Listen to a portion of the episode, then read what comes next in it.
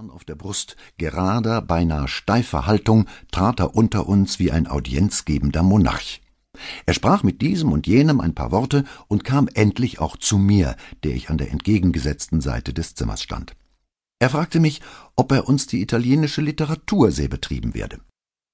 Es entspann sich darauf zwischen beiden eine Unterhaltung, bis sich Goethe anderen Gästen zuwandte. Er kam dann später wieder zurück, redete und entfernte sich endlich und wir waren entlassen, wie Grillparzer fortfährt und dabei folgende Betrachtung anschließt. Ich gestehe, dass ich mit einer höchst unangenehmen Empfindung in mein Gasthaus zurückkehrte. Nicht als wäre meine Eitelkeit beleidigt gewesen. Goethe hatte mich im Gegenteile freundlicher und aufmerksamer behandelt, als ich voraussetzte. Aber das Ideal meiner Jugend, den Dichter des Faust, Clavigo und Egmont als steifen Minister zu sehen, der seinen Gästen den Tee segnete, ließ mich aus all meinen Himmeln herabfallen. Wenn er mir Grobheiten gesagt und mich zur Türe hinausgeworfen hätte, wäre es mir fast lieber gewesen. Ich bereute fast nach Weimar gegangen zu sein. Demnach beschloss ich, den nächstfolgenden Tag zur Besichtigung der Merkwürdigkeiten Weimars zu verwenden und bestellte im Gasthaus die Pferde für übermorgen. Des nächsten Vormittags kamen Besucher aller Art, darunter der freundliche und ehrenhafte Kanzler von Müller, vor allem aber mein Landsmann, der seit mehreren Jahren in Weimar angestellte Kapellmeister Hummel Während wir den Besuch einzelner Merkwürdigkeiten Weimars verabredeten und Kanzler von Müller, der meine Herabstimmung bemerkt haben mochte, mir versicherte, die Steifheit Goethes sei nichts als eigene Verlegenheit, so oft er mit einem Fremden das erste Mal zusammentreffe, trat der Kellner ein und brachte eine Karte mit der Einladung zum Mittagsmahl bei Goethe für den nächstfolgenden Tag. Ich musste daher meinen Aufenthalt verlängern und bestellte die bereits für morgen besprochenen Pferde ab. Endlich kam der schicksalsschwere Tag mit seiner Mittagsstunde, und ich ging zu Goethe. Die außer mir geladenen Gäste waren schon versammelt, und zwar ausschließlich Herren, da Goethes Schwiegertochter, die mir mit ihrer früh geschiedenen Tochter später so wert geworden ist, damals von Weimar abwesend war. Als ich im Zimmer vorschritt, kam mir Goethe entgegen und war so liebenswürdig und warm, als er neulich steif und kalt gewesen war. Das Innerste meines Wesens begann sich zu bewegen.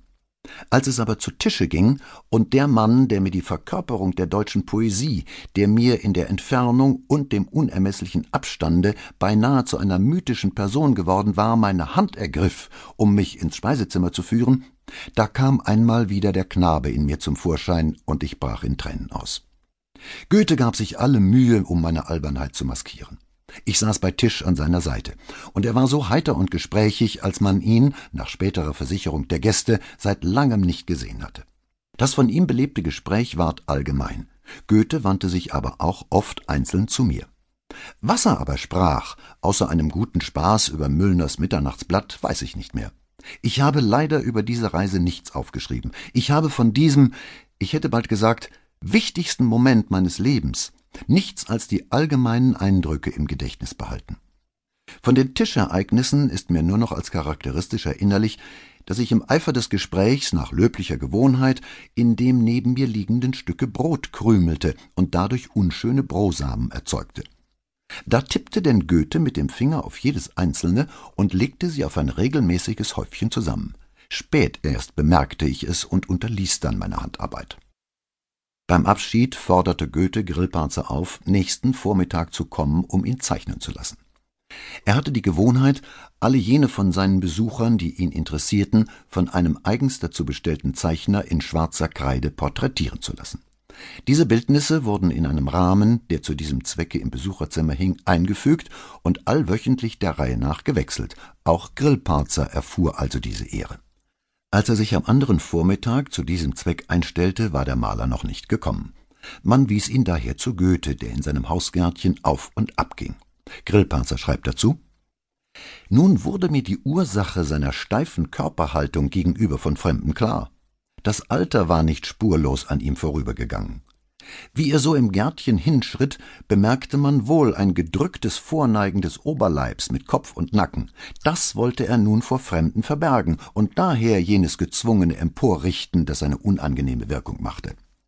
Sein Anblick in dieser natürlichen Stellung, mit einem langen Hausrock bekleidet, ein kleines Schirmkäppchen auf den weißen Haaren, hatte etwas unendlich Rührendes. Er sah halb wie ein König und halb wie ein Vater